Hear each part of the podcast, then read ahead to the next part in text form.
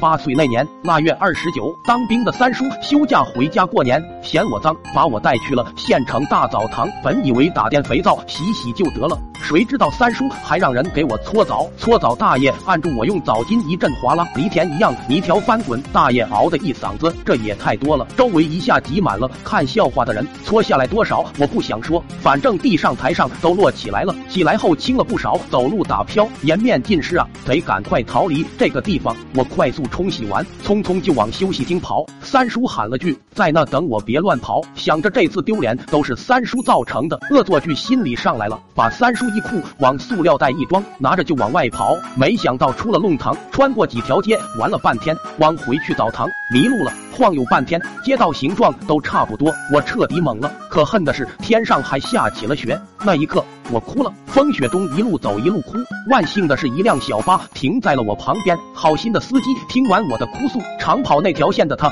知道我的村庄，就顺路把我拉回了家。我谎称三叔遇上朋友让我先回，爷爷破口大骂三叔，我是没事了，三叔可惨了，久等不见我的踪影。我这条澡堂浴巾向老板说了情况，直接出去找我。大雪天里，三叔冻得筛糠一般，光膀子光腿就腰上围条毛巾，缩脖搓手，嘴唇发乌，一路寻找。一路呐喊，进人家院子还被狗撵的摔在了煤堆上。天黑了，三叔无奈想拦个小巴回去喊人来找。最后一班的小巴司机远远看见三叔一头一脸的煤灰，像个黑鬼，断定他是个疯子，左弯右扭的开跑了。三叔劫不到车，只好光脚穿拖鞋跑了十多里回了我家。爸妈正在厨房炸鱼卤肉，三叔一头钻进了厨房，就听老妈惊叫：“火火！三弟你咋往灶堂里钻呢？”三叔哭了，我咯咚心跳，侧耳静听，隐约听到老妈在叫：“孩爸，不能拿刀，不能拿，大事不好！”我起身就往爷爷家跑，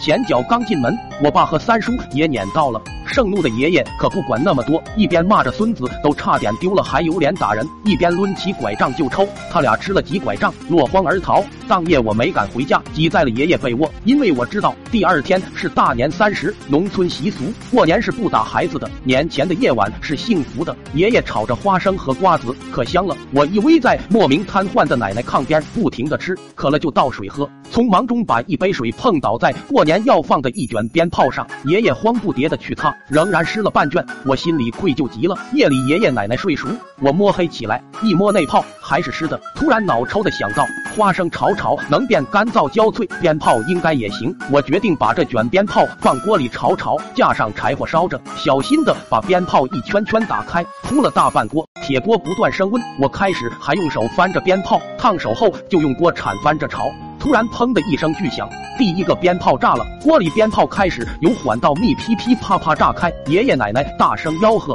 咋搞的？咋搞的？”惊吓之中，我拿起锅盖盖了上去，想把弹跳炸锅的鞭炮捂住。就听锅里密集的炮声越来越密，当当的锅盖乱跳，震得我手腕发麻。终于，鞭炮一下炸穿了破损的铁锅盖，厨房震耳欲聋，烟雾弥漫，炮纸打得我脸上剧痛，睁不开眼睛，吓得我用炸剩半边的锅盖当做盾牌，一。下钻进了草堆，爷爷撞开了厨房门，厨房里到处飞着筷子、锅碗、瓢盆。